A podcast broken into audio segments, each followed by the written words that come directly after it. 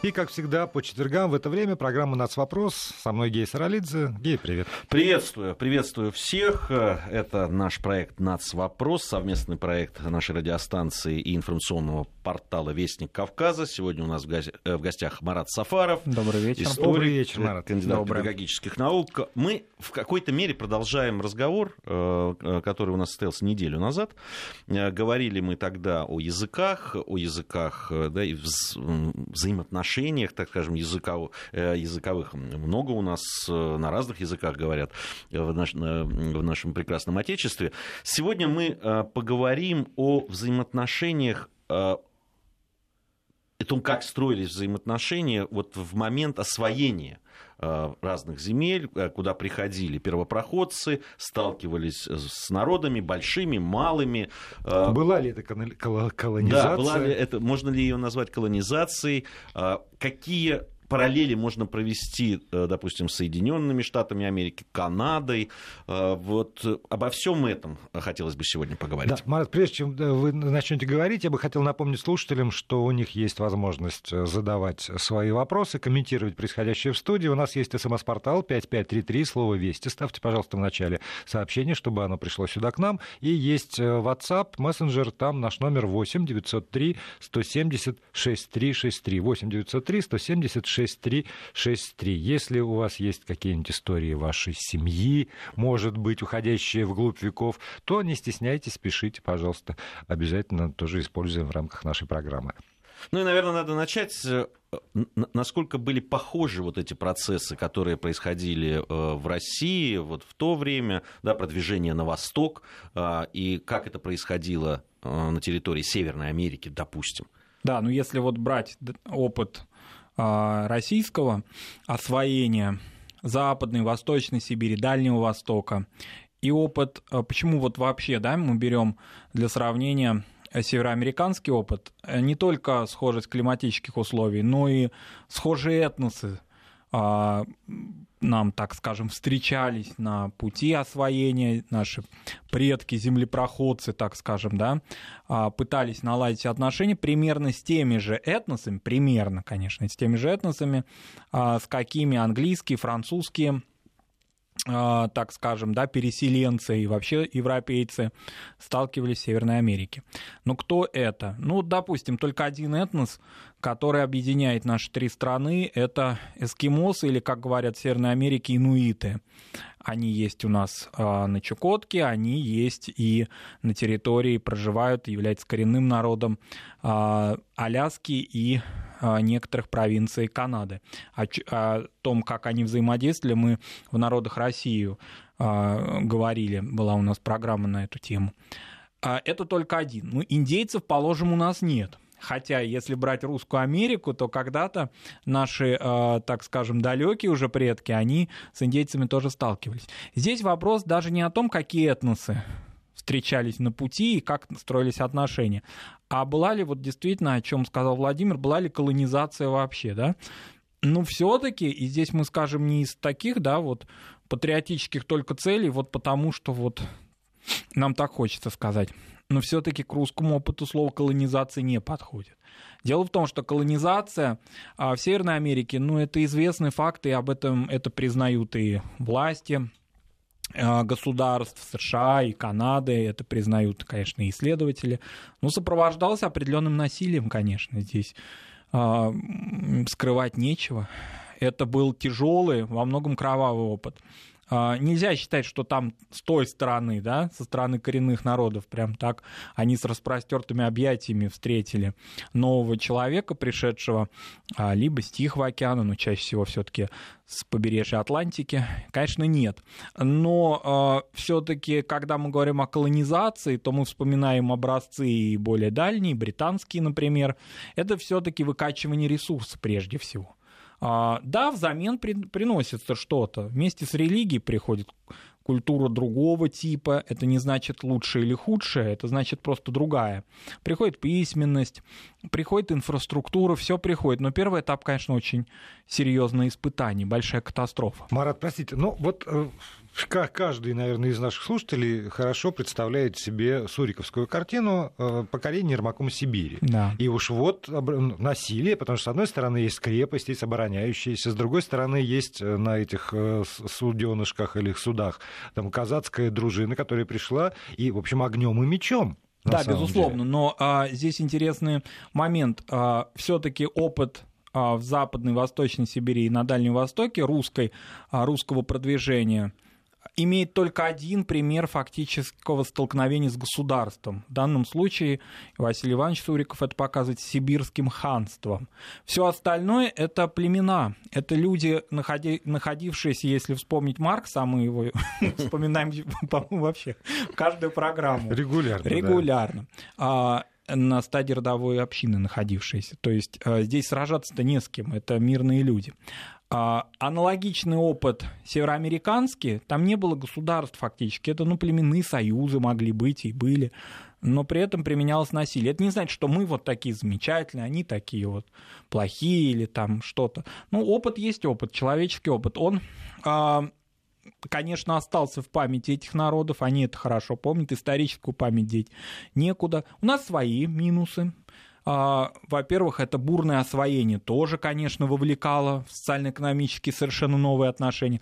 Ну, это как вот если сравнить, а, ну, что-то совершенно девственное, вот абсолютно не приобщенное ни к каким благам индустриальной или даже то еще цивилизации аграрной, но нашего типа, европейского, русского типа. И вот сразу давайте вы вовлекаетесь. Конечно, вовлечение в то, что непривычно, приводило к определенным проблемам, но они никогда в России не носили кровавого характера. Да, Сибирь покорили, хан Кучум был разбит, потом там он там отомстил Ермаку, это вся известная история. Но, тем не менее, кстати, многие потомки Кучума они переходили потом на русскую службу, например, а, его внук Араслан был Касимовским ханом. Вот как-то эти элиты начали приобщаться. Да и Иван Грозный, собственно, как-то мимо него ведь прошел, как известно, этот поход, да, он первоначально был в гневе от того, что тут самоуправство устроили Строгановы. А, ну, это один фактический опыт там, на этих рубежах. А, что касается того, сколько много привнесли, вот, конечно, национальная интеллигенция всегда считает потери. Потери языковые, потери еще там различные, а, ну, бытовые, например, какие-то. Традиции неизбежно стираются. Но если задуматься о том, что многим народам письменность была привнесена даже не советской властью, а еще в XIX веке, например, миссионерами, приобщение к церкви означало иногда даже формально обрядовое приобщение, потому что уж очень сильные местные а, народные религии, но всегда это приобщение к другой культуре. Я специально не говорю высокой, низкой, хорошей, плохой, к другой. К другой культуре, и об этом эти народы знают. Вот, например, насколько сильно самосознание якутов и насколько сильна их культура, но всегда они помнят о тех миссионерах и землепроходцах, которые привнесли туда вместе с православием большую-большую-большую книжную культуру, например. Марат, а, вот была какая-то ну, я не скажу там какие-то там, акты, законы, да, которые распространялись uh-huh. вместе с освоением э, земель. Потому что, ну, философия, так скажем, э, покорения в, там, североамериканского континента, она была довольно проста первопроходцев. Ну, такая брутальная. Да, они приходили, да. сгоняли с тех, кто мешал им, да, индейцев, захватывали да. земли, Первый урожай вырастил, да, значит, все, земля да, твоя. Укреплялись да. на нем. А, Все-таки то, что происходило в России, было другим. И, и были ли здесь ну, какое-то какие-то правила поведения, что ли, взаимоотношений с, э, с населением? Ну, конечно, то, даже если взять ясачное право, вот эти вот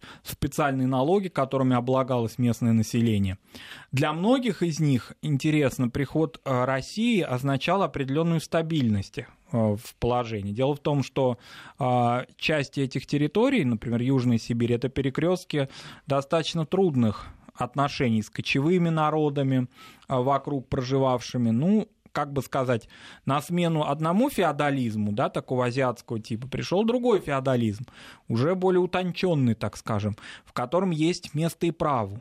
А право, конечно, ну, безусловно, тут не надо, да, иллюзий нам питать, это не в защиту их интересов, разумеется. Такого гуманизма никто ни из Романовых, а, ни из поздних Рюриковича не проявлял. Это, об этом говорить не, не, не нужно. Церковь, вот она приходит, вот она и приносит гуманизм. Они приобщаются. Дело в том, что, как известно, в Российской империи а, принадлежность к православию означала, ну, в определенной степени принадлежность, ну, не то, что, конечно, сразу человек русским не становился, но, во всяком случае, он господствующей э, религии сразу относился. И Поэтому... все права получал. И все права получал. Вот, допустим, э, многие, ну, так скажем, а, просветители сначала приходили русские, но потом появлялись местные. Из числа, я имею в виду, конечно, православных миссионеров. Некоторые из них получали потом образование, в частности, там дальше двигались э, к западу, например, в Казанской духовной академии и так далее. А, эти права, а, при этом обязанностей особых не было больших-то. В общем, в войнах Российской империи они не участвовали в бесконечных, которые были, допустим, в XVIII веке, да и в XVII.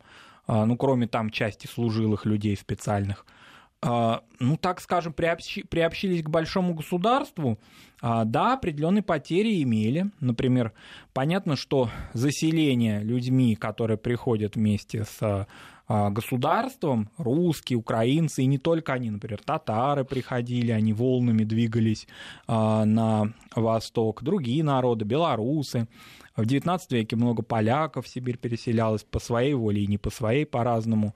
А народы Прибалтики и так далее. Конечно, они хотели, какой они земледельцы опытные. Безусловно, это столкновение определенное, но это не столкновение англо-французского колонизатора где-нибудь в Квебеке, да, с бедным несчастным индейцем, который не может ничего противопоставить. Он сначала думает, что это какое-то божество к нему катапультировалось, да, а потом выясняется, что он потерял полностью весь свой земельный участок. Я хотел бы, чтобы просто наши радиослушатели не подумали, что а, в этом а, историческом таком дискурсе, да, мы хотим показать вот некое преимущество нашего опыта и как-то не свергнуть опыт североамериканских государств. Ни в коей мере. А, это не э, тема такая, скажем так, а, политического разговора. Это именно историческая реальность, которая вот такова была. Главное, что эти государства сами это признают теперь. А вот большой вопрос еще на самом деле. Насколько это было государственное дело. Потому что когда вот мы берем там колонизацию британскую, вот они там под флагом короны отправились, и это будет Азия, Африка, там все что угодно, острова. Когда мы говорим про э, колонизацию североамериканского континента, то в первую очередь представляется такой вот герой-одиночка. Ну, вот эти вот обозы, вот они идут. Они как, как бы, конечно, под флагом государства, но не очень. Это все таки такие вот э, первопроходцы. Пионеры-авантюристы. Пионеры-авантюристы. И они как раз продвигают туда, и за ними уже идет государство. Когда мы говорим про э, расширение пределов э, там, российского, московского царства сначала, потом э, уже там, Российской империи, то ведь э, вы сами говорили, что первоначально это было было не государственное дело. Это Строгановы, которые на откуп да. получили огромную территорию вот на Урале и на, на, на, на северах, и они это все стали расширять. И это тоже как бы не совсем российское государство этим занималось. Да, безусловно. А когда мы говорим о Сибири, начиная с опыта Строгановых, вот мешают их соливарням а, сибирские татары. Вот они придумали найти да, казаков под предводительством Ермака Тимофеевича и как-то задачу свою выполнить. А, дело в том, что сибирский опыт, дальневосточный опыт всегда и в 20 веке, даже несмотря на государственные кампании, а, переселение, великие стройки и так далее, это все-таки сильный какой-то человек, сильный духом человек.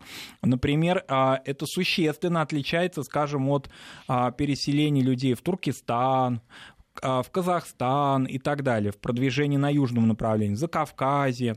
Это другие совсем волны, другие мотивы. Здесь, конечно, такой сверхчеловек приходит. Но его отличие от а, высокоразвитого его европейского, западноевропейского собрата в том, что все-таки вот эта гуманность отношений, я сейчас могу сказать, что может быть отношение как к младшему брату, без всяких обидных здесь а, коннотаций. Вот именно, да, такое вот отношение, что это некая защита, он под защитой будет находиться. Да, определенные могли быть и пренебрежение их культуры, потому что все-таки человек, воспитанный в православной культуре, мог, допустим, скептически относиться к языческим культам, а, ни о какой политкорректности слыхом никто не слыхивал, и вообще об этом вопрос не был. А, поэтому да, но при этом это не насилие. Вот это самое главное. Здесь просто разговор идет такой жизнь, смерть, насилие, не насилие, гуманизм, насилие. Вот вопрос в этом. Это продвижение такое недобродушное, но крепкое достаточно, мощное, в своих собственных интересах, потому что за русским человеком шла Россия, безусловно, дальше. А, например, за ним шла церковь, скажем, как очень важный фактически государственный институт со времен Петровской реформы синодальной. Да, но ну, это не огнем и мечом. Ну, как не огнем? Отчасти, потому что там э, капищи какие-то языческие, как ну, раз э, безусловно, огнем. Да. Э, культы запрещались, причем запрещались но ведь, очень ведь жестко. Там был разный опыт. Я так понимаю, что это зависело еще от ну, каких-то черт, да, тех народов конечно, и племен, конечно. с которыми сталкивались. Потому и тех, что тех одни, людей, которые пришли. А, они, да, одни э, воспринимали вот то, о чем Марат сказал уже, воспринимали как некое избавление, потому что вокруг были воинственные какие-то племена, которые постоянно то одни, то вторые, то, то белые придут грабят, красные придут да. грабят, а тут вроде пришла власть, вот плати, Исаак, и вроде как спокойно. Да. С другой стороны, там были, э, мы знаем, да, там э, серьезные столкновения военные с чукчами, например. Бывали, но дело в том, что вот, например, с капищами, а Здесь ситуация такая. Это обычное явление для ну, столкновения религии которая, которая ну, просто не понимает, не осознает, не как-то вот, да, не проявляет какое-то какое терпение и а, пиетет по отношению к этим традиционным культам. Они просто отменяются, эти традиционные культы. Кроме того, многие, а, ну, как вот, допустим, князь Владимир когда-то Перуну, да, сбросил в Днепр, и вот как бы, ну, такой символизм, что ли, да, а, наша вера победила. Конечно, безусловно, это не нравилось. Но вот мне кажется, что очень многие представители национальной интеллигенции сейчас, особенно не сейчас, а немножко ранее, там, в 90-е годы, очень сильно преувеличивали это, а, не задумываясь об историзме, то есть о том, как это оценивалось в тот период времени. А, дело в том, что для того, чтобы вытащить эти темы на поверхность из каких-то там таежных, не знаю, залежей, а, очень легко это все сделать. Но на самом деле так ли это воспринималось в 17 веке, в 18 веке. А откуда брался, бралось почитание там того же Стефана Пермского, Иннокентия, а, святителя? Вот откуда они взялись? А, в том смысле, что их стали воспринимать в качестве святых местные народы. А, ну, конечно, они там замещали что-то, это уже как бы вопрос такой этнологический, глубокий. А, сильный человек всегда, особенно если он в ореоле какой-то святости, всегда у местных народов воспринимается как некий подарок небес, безусловно. Но все-таки это искреннее почитание, дошедшее до наших дней, говорит о том, что в целом при всех сбоях и противоречиях это было мирное, это было мирное заселение, а не колонизация. А еще вот э, вопрос, э, который так, так или иначе возникает. Мы все время говорим о продвижении в, э, в сторону Сибири, угу. но в конце концов то, что сейчас называется Карелия, ну вот северо, северо-запад, да, да. вот при, прямо север, там то, что сейчас тоже Коми, видимо, тогда тоже да, это было вот Коми. А с одной стороны, это были новгородские земли, от, не знаю, от, от, от 11 века, да? Угу. С другой стороны, когда Иван Грозный, опять же, огнем и мечом пожег весь Новгород, подчинил его себе, затоптал, и там, э, ну, опять же, историки говорят, что на столетие практически нет культурного слоя до такой степени, да. все было вытоптано, то потом, значит, вот обнуляются отношения в известной степени тех народов, которые населяли эти земли, с государством российским, и снова, снова выстраиваются какие-то отношения. Вот эти процессы, они были похожи да, они были похожи прежде всего тем, что у этих народов не было государств. Все-таки государство с определенной структурой управления, с э, достаточно прочными элитами, ну не говорим уже о войске и так далее, с какой-то средневековой своей идеологией, это один разговор. А когда это племенные союзы, это совсем другой уровень взаимоотношений с сильным, мощным государством. Вот те же, например, опыты очень сложные, казанские, астраханские, сибирские – это совсем другой момент, да, какая историческая память хранит. Сейчас люди вспоминают о событиях XVI века, допустим, да, и хотя, ну, там, допустим, часто опять тоже есть определенные проблемы с этим и спекуляции на эту тему, что тут уж скрывать. Тем не менее, а, Это историческая память, это государства были. Вот они были, а теперь в XVI веке они рухнули. Здесь мы говорим о финно-угорских племенах, которые государств не образовывали. А потом финно-угры, они, конечно, ну, так скажем, нельзя сказать, что они прям такие адаптируемые ко всем реалиям. Но а, особенности их, ментальные особенности, культурный их опыт тысячелетний взаимодействия со славянами, как-то достаточно благоприятно эту ситуацию создал. Потом я, я бы э, все-таки не говорил бы, что там обнулялись отношения. Ведь э, там продвижение на север и на северо-восток или на восток из Великого Новгорода, да, это поморы, э, новгородские купцы, которые на восток, и те же поморы, которые двигались э, на восток, э, они устанавливали вот эти отношения, часто торговые, торговые сначала отношения, всего, да. потом, да, потом начинались селиться. Кстати, вот после того, как Великий Новгород был э, подвергся вот тому, о чем ты так живописал, да, то очень многие ушли, ушли да, и уже селились там. И, и, и определенные отношения, они уже были, возникали. вот, и... я, я про что и говорю. Опыт похожий, да. Почему, почему Новгород, почему Строгановы, которые в известной степени этим опытом тоже пользовались? Потому что сначала uh-huh. устанавливались все-таки, как мне кажется, торговые отношения. Сначала начинали торговать. Uh-huh а потом уже как, через, через торговлю все остальное шло. Ну, это, кстати, тоже, мне кажется, очень серьезное отличие того, вот, что происходило конечно, на Севере там, там никто с индейцами не торговал. Не, они там пытались бусы какие-то. Не, но все равно, то есть сначала мы, мы, мы приходим, вот это вот наша земля, а вот если хотите торговать, то мы и поторгуем тоже. А здесь сначала мы пришли, чтобы там пушнина, вот это вот все там, что, что, чем, чем торговали-то, собственно, что потом отправляли в Западную Европу, чем так ценилось. Это самая Русь у Западной европейских партнеров. Оттуда же, в общем, в известной степени шло. Сначала торговали и десятилетиями или даже столетиями торговали. Осваивали эту территорию. Допустим, тот же Северный морской ход, а, практически, да, прошедший через территории, да, и поморские, и не только поморские, финно-угорские земли и так далее. Он а, в этом смысле, да, ну вот как бы в эту зону освоения входил. Иногда возникало какое-то соседство, особенно это ну, чувствовалось, конечно, уже в 20 веке, когда начинается тянуться одеяло на себя, я имею в виду со стороны тех государств, которые в своих каких-то геополитических, говоря современным языком, интересах э, хотят перетянуть эти народы в свою сторону. Здесь, например, в качестве ну, такого классического примера возникает опыт э, довоенный в особенности, потому что после войны, я имею в виду Второй мировой, изменилась ситуация в Финляндии, конечно, которая воспринимала карелов как часть, ну, я бы не сказал своего этноса, но своих интересов, так скажем, и предвоенная Финляндия очень серьезно занималась этим вопросом. А, и, а, ну, если вот не брать как бы влияние других, третьих сил, да, других государств, то местное население совершенно спокойно. Но ведь карелы приняли православие, они один из самых прочных в православии финно-угорских народов. Ну, Карелы, допустим, Коми, Мордва, вот уже в Поволжье. А, ну и каких-то вообще даже придумать нельзя какой-то какого-то национального конфликта в их опыте взаимодействия с русским народом. И опять же, это не государство. Это расселенные, можно вспомнить еще средневековую Чуть, Весь, Мурому и так далее. Сколько топонимов у нас в наших центрально-русских землях финно-угорского происхождения и так далее. А когда сталкиваются все-таки два государства, это совсем другой разговор. А, чему опыт и России большой XIX века, допустим, показывал. А, даже тот же самый, те же самые Кавказские войны, хоть это были и не до государства еще в определенной мере, но и прочная, сильная идеология мешала, конечно, этому взаимодействию миру долгое время.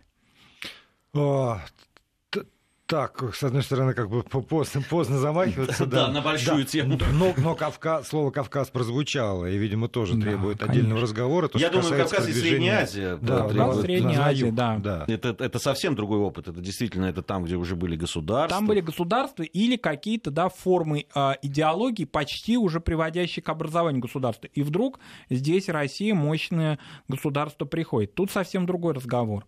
А когда ну, племена, да, они по торгу критикуют, а, примут православие, сначала неосознанно еще, с очень большой, с большим а, базой своих местных религий, потом более осознанно. Ну и как-то вовлекать. При этом не ассимилируются, самое главное. И насильно их никто не ассимилировал, не ставил таких целей. У нас одна минута буквально до новостей середины часа. По поводу языков. Вот э, мне кажется, очень показательная вещь, если сравнивать э, э, да, процессы, которые шли в Северной Америке и России. Мы уже говорили про языки, которые во многом сохранились, новые появились да. на территории России у малых и не очень малых народов. А что вот с языками произошло у коренного населения Северной Америки? А если брать опыт 20 века, то здесь очень похоже похожие процессы в нашем государстве и у них. Это, конечно, глобализация. Все-таки 20 век уже исключил всякое насилие, безусловно. А это совсем другой период, исторический опыт. Но при этом языки стали терять все. И у нас, и в североамериканских государствах. Продолжаем программу «Нацвопрос». В студии э, Гейс Ролидзе, Владимир Аверин и наш гость, историк, кандидат педагогических наук Марат Сафаров. Говорим мы сегодня о том, как как российское государство строилось на самом деле, э, и взаимоотношения с э, народами. У меня слово колонизация на языке просто. Я не знаю, каким его заменить. Если это не колонизация, Продвижение, то... освоение, что угодно, да, но не колонизация, потому что литература, к сожалению, да, если мы возьмем литературу зарубежную, она ну, каким-то, да, допустим, не знаю, с какими уж там основаниями, добрыми или нет, научными или политическими, применительно к нашему опыту любит употреблять термин колонизация. Собственно, это э, норма для западной историографии. Но это не так, то есть подмена понятий происходит. Давайте просто сравнивать да, конкретные, э, допустим, периоды даже. Мы даже в периодах совпадали с освоением нового света, в принципе. То есть эта периодизация практически шла в параллель. Кроме того, как мы уже в начале программы сказали о том, что был, был такой опыт и Русской Америки, вот по Юноне и Авось, да, нам известная история. А, и это было, и индейцев мы видели, да, живых, так скажем. Но э, это совсем другой опыт. Чем он обусловлен? Вот таким нашим каким-то природным гуманизмом ли? Или тем, что мы уже имели опыт взаимодействия. Все-таки эти народы не первые, встретившиеся на, на, на нашем пути. Вот те же, о чем мы говорили, финно-угры а русского севера, да, а тюрки, с которыми опыт был разный и сложный. А, может быть, это складывало. Но все-таки, на мой взгляд, самая важная причина это отсутствие государства и отсутствие того конкретного противника, с которым необходимо вести борьбу. Его нет этого противника. А вот что нам ну, пишут... Это, это, в Северной Америке тоже было отсутствие государства, да, однако это не спасло. Не спасло их, да. Вот что нам пишут люди. Как вы думаете, если перед вами ставят выбор, либо вы покоряетесь нам, либо весь народ будет подвергнут насилию, какой вы сделаете выбор? Это как бы принуждение к миру. О каком дружелюбии может идти речь? Вы пытаетесь отбелить покорение народа. Все не так просто. Это вот у нас на WhatsApp. Я напомню, номер 8 903 176 363. Это WhatsApp и 5533 со словом «Вести» в начале сообщения СМС-портал. Ну, просто любое а, историческое явление, любой исторический период, он а, познается в сравнении прежде всего. А мы специально выбрали новый свет, потому что очень похоже. Допустим, брать британский опыт, но он совсем другой, там плохой, хороший, но он совершенно иной, это заморский опыт. Так получилось, что покоренные народы вдруг вот в конце 20 века постучали в двери своих покорителей, да, и с этим проблемы возникли не только у Великобритании, а в течение очень долгого периода времени это где-то за такими морями, за которыми солнце Британской империи не заходит. А это другой опыт, с ним сравнить вообще нельзя, да, опыт, например, Индии, скажем. А наши опыты, они очень схожи. Государств там и там нет. И вдруг тут, значит, мы как-то, в общем, достаточно продуктивно отношения складываем. Еще раз хотим повторить, с определенными издержками. Ну что же тут скрывать, да? Издержки были, человеческий в том числе, конечно. Марат, а, а... Вот, а, потому что, может быть, статистика есть, хотя бы оценочная, потому что по поводу того, насколько там, в какие, в разы, как сократилось коренное население, скажем, североамериканского континента, по этому поводу вот оценки есть. Есть ли какие-то оценки по поводу коренных народов э, того же севера или э, Сибири, как оно изменилось. Mm-hmm. С приход, вот именно прихода. во, во времена э, освоения. Освоения, да. Это я просто не знаю. Вдруг, Таких вдруг численных есть. оценок нет, потому что вот у нас была программа, да, посвященная переписям. В этот период времени они не велись. Но интересен другой момент, что после э, уже того, как статистика демографическая вошла э, в практику в XIX веке, допустим, мы видим увеличение количества этих народов. К примеру, первая такая по-настоящему большая советская перепись 26 года выделила столько разных народов, что сами народы, наверное, не знали, что они выделили. В отличие, а, опять же, от э, переписей, которые проводились э, так или иначе, ну, тоже, тоже не сразу, но на североамериканском а, континенте. В отличие, да? скажем, от того, что э, здесь вопрос в том, что сразу же в североамериканских, э, в североамериканском опыте создавались так называемые резервации. У нас, э, допустим, в советское время очень пугали этим словом, что это просто какой-то концлагерь. На самом деле резервации, разумеется, это э, не какая-то зона насильственного да, населения, да, людей, того, чтобы они за эту зону э, не могли выйти. Хотя такие а, периоды тоже были, были в самом да. начале. Ну, в принципе, да, резервация это ну, национальный округ, если хотите, да, то есть это можно другим термином назвать, просто вот в нашем русском языке это уже имеет какую-то отрицательную а, характеристику. А в принципе, ну, вот такой национальный округ. А э, люди не хотят там жить, в этих национальных округах. Люди, приобщенные, например, в 20 веке а, массовой культуре, ну вот они уже не хотят осуществлять а, деятельность. Вот мы можем очень много, ну так скажем, консервировать различные промыслы и различные традиции. А, для чего? Кто в этом заинтересован? Если они имеют реальную а, культурную и, самое главное, экономическую составляющую, то замечательно. А если это делается только ради того, чтобы это делалось, опыт североамериканский говорит о том, что при всех позитивных моментах законодательство там не хуже нашего, с точки, я имею в виду современный, конечно, с точки зрения защиты интересов этих народов. Но люди не очень-то желают там находиться. Многие резервации, скажем, формально существуют, то есть в них уже не проживает Особенно в Канаде. Особенно в Канаде, да. А, поэтому, ну что, допустим, очень много из э, крупных американских таких мегаполисов по существу больше всего индейцев проживает в Лос-Анджелесе, к примеру, потому что они, в принципе, по Калифорнии там были коренным образом расселены, но что-то не живется им там, а хочется жить в городе ангелов. Вот. Почему так? Потому что они такие же люди, как и все. На мой взгляд, вообще вот эти вот... Э, здесь вот как вот, допустим, есть феминистки, да, которые говорят, не надо открывать нам дверь, подчеркивает то, что мы женщины, да, так и вот с ними. Вот, на мой взгляд, вот всяческое подчеркивание этого, вот давайте в резервации, давайте мы вас защитим еще э, десяток десятками законов.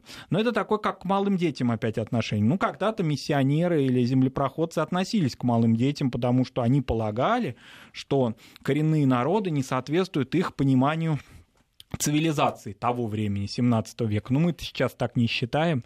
А, не знаю, не очень хорошо сочетается между собой развитие еще дальнейшего вала законодательных разных инициатив по их защите и реальной действительности. Причем это опыт не только наш, и опять же тот уже пресловутый североамериканский показывает.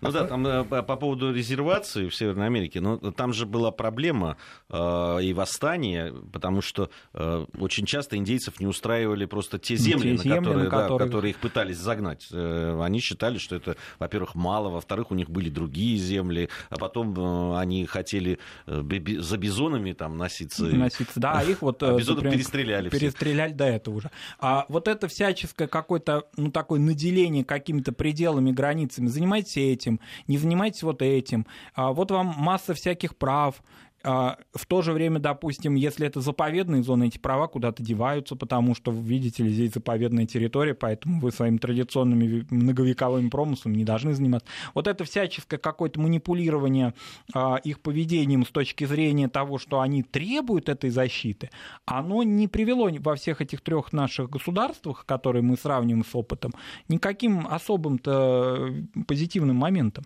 А, люди глобальные, они не хотят э, Э, быть этнографическим каким-то элементом. Безусловно, это не означает, что законодательство надо отменить полностью, если это зоны промысловые, если это реально действующие, экономически обоснованные проекты, говоря так современным, да, опять же языком, ну, замечательно. А если это просто консервация чего-либо, допустим, советский опыт имел двоякую такую, двух, два, две стороны одной медали.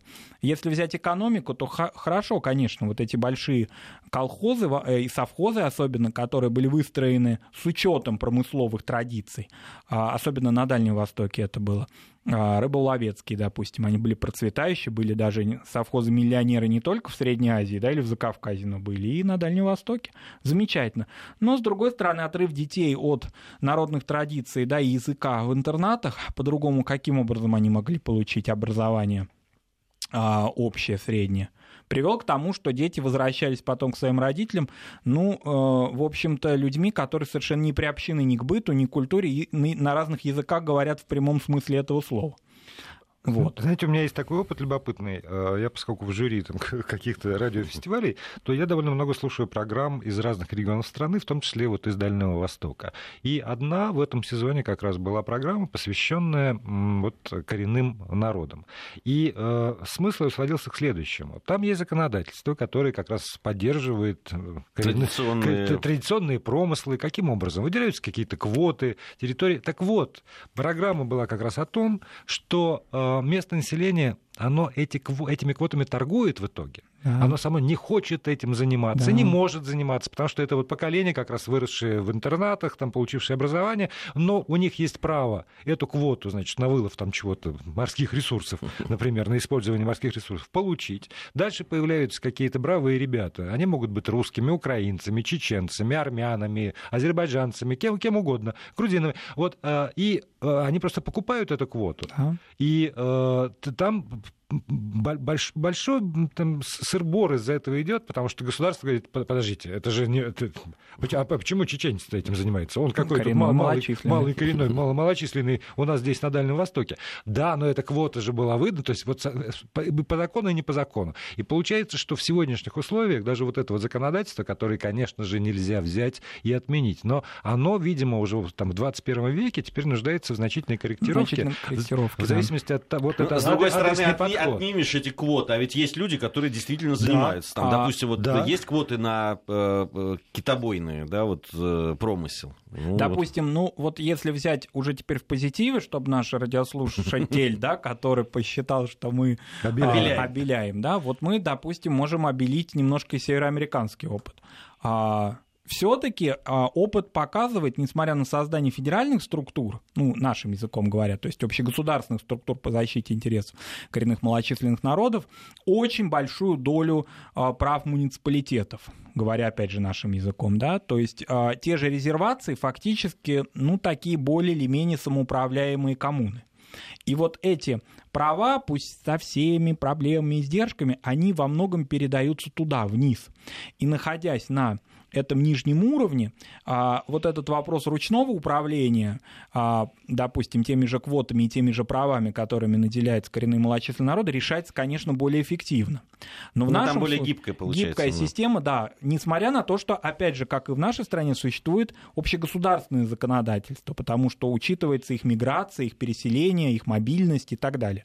Но, тем не менее, опыт, вероятно, таков, что необходимо спуск этот вот вниз. Вот, допустим, а, не знаю, как уж сейчас прям наши радиослушатели отнесутся, но опыт э, Романа Аркадьевича Абрамовича в руководстве Чукоткой показал достаточно эффективное управление этими процессами. А, Марат Сафаров в студии, историк, кандидат педагогических наук. Марат, вот э, если, если можно еще э, такой аспект. Мы говорим все время о продвижении, вот уже хорошо, я выучил это слово, да. о продвижении вот так. Освоении. Освоении, да, тогда вот 16 17 18 например, век в меньшей степени, да? да. Мы как-то так отсекли вот все, что касается южных регионов, но а, был же еще один этап а, продвижения и освоения, который называется у нас термином «гражданская война». В разных регионах страны он шел э, по- по-разному, длительность э, очень разнится. И в ряде регионов страны все-таки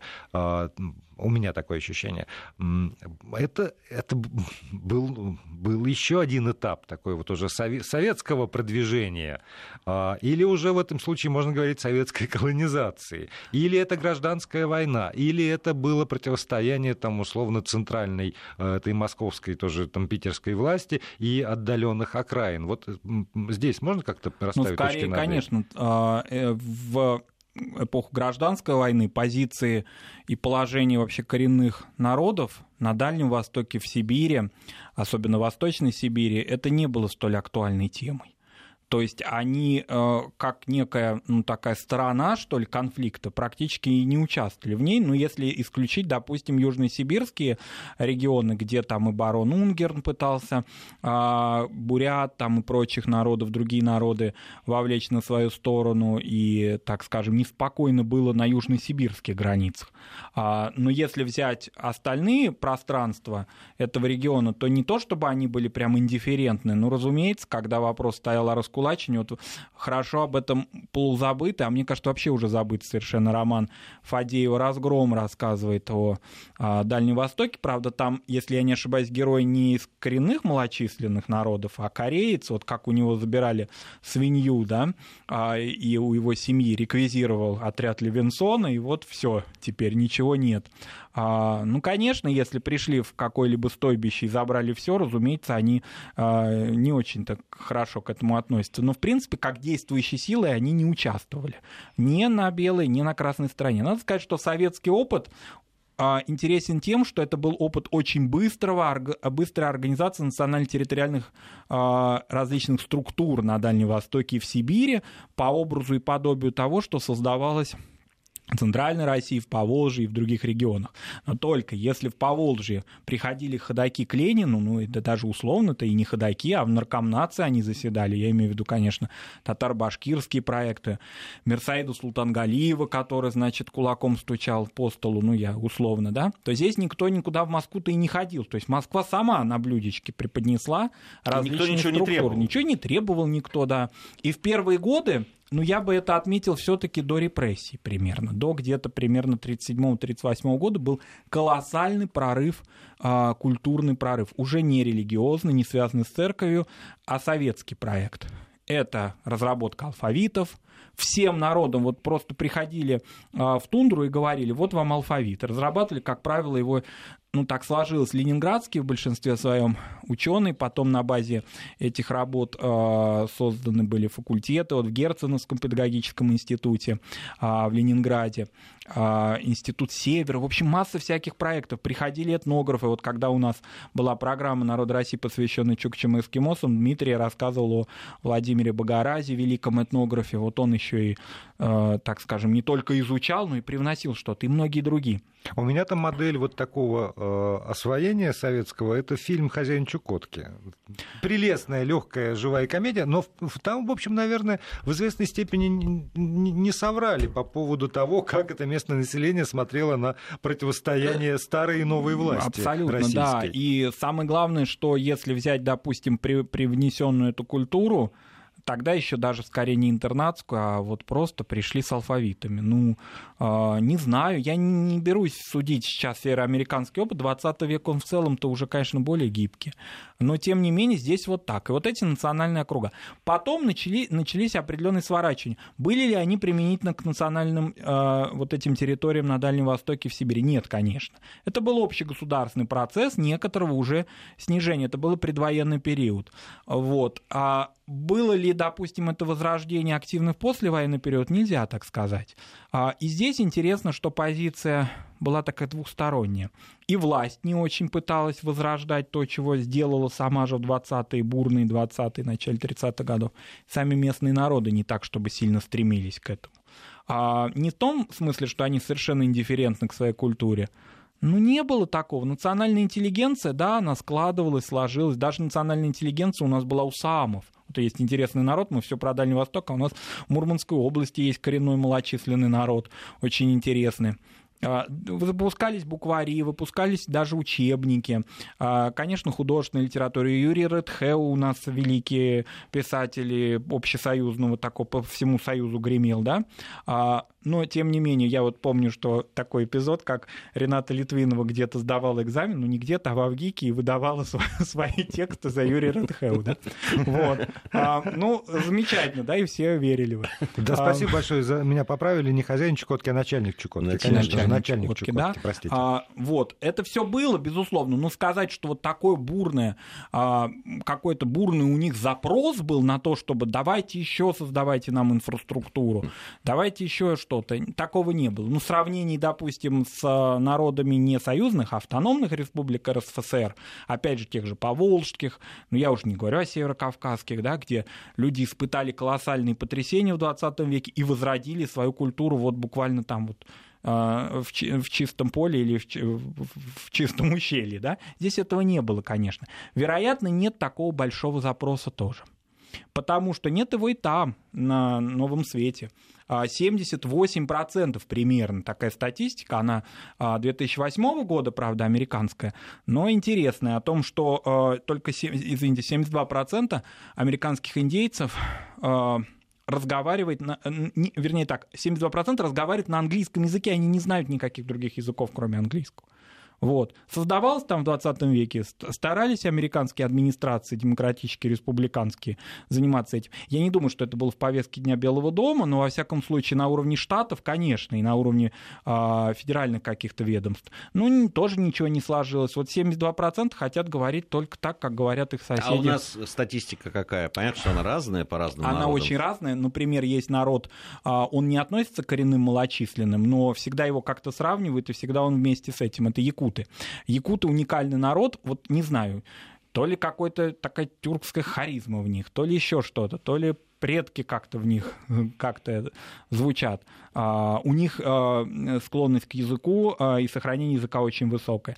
Если мы говорим по народам остальным, то, конечно, снижение их владения языком, оно приводит к снижению их численности. При том, что, допустим, антропологически этот человек может быть воспринят как представитель коренного малочисленного народа, сам он считает себя таковым или нет? Часто нет.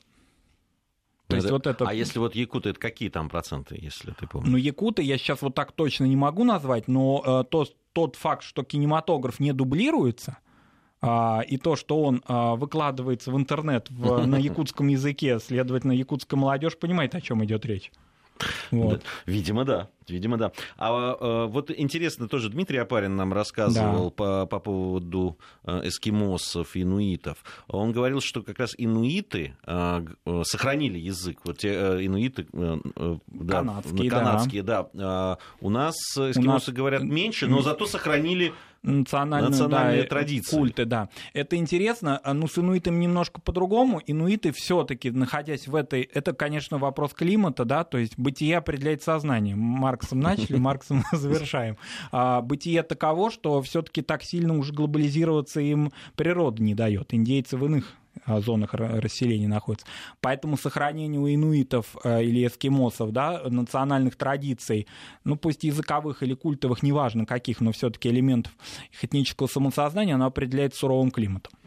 Спасибо большое, Марат. Марат Сафаров у нас э, был в гостях. Это проект э, «Нацвопрос», совместный проект нашей радиостанции «Вести ФМ» и информационного портала «Вестник Кавказа». Я надеюсь, что через неделю мы вновь встретимся да, и еще поскольку есть куча вопросов, а вот расскажите про вепсов, а расскажите про тех, про всех, надо, например, сказать, что по выходным идет программа «Народ России», и да. так слушайте по выходным. Да.